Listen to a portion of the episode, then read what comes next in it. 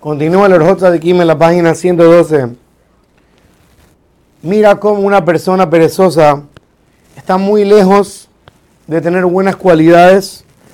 Incluso si lo encomiendan, lo mandan a hacer algo en este mundo, no es capaz de lograrlo. El ejemplo que da el Orjota de Kim es como el vinagre, el vinagre que no sirve para nada y le hace daño a los dientes. Como dice Shlomo Amelech en Mishle, que así como el vinagre le hace daño a los dientes y así como el humo le hace daño a los ojos, así mismo el perezoso cuando lo mandan a hacer algo. Y dice Shlomo Amelech, el deseo del perezoso lo va a matar, porque se niegan sus manos de producir y de hacer. Y dijo Shlomo Amelech, el sabio perezoso piensa que es más inteligente que siete personas que son inteligentes. ¿Qué significa este pasú? Un rey que tiene todo tipo de mensajeros y todos ellos hacen lo que el rey le pide y van rápidamente a hacer la orden del rey y retornan al del rey.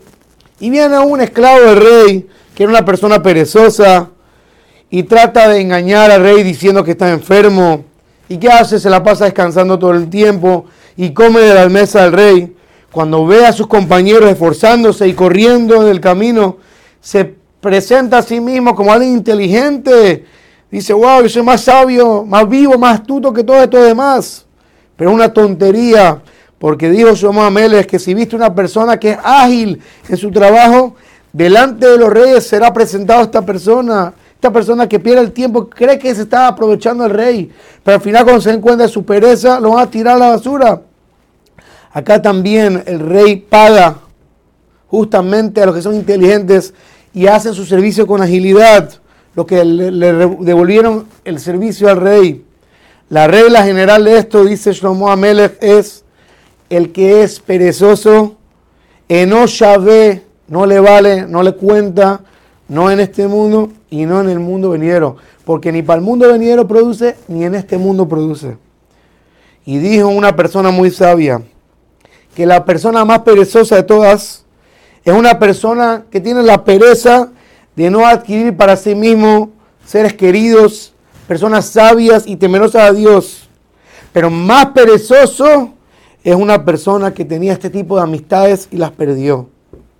Dios creó una criatura muy pequeña y muy débil, que se pasa toda la vida guardando comida y esforzándose con mucha agilidad para que el perezoso aprenda de ella. Como dijo Shlomo Ameles, vaya donde la hormiga perezoso, mira sus caminos y vuélvete sabio.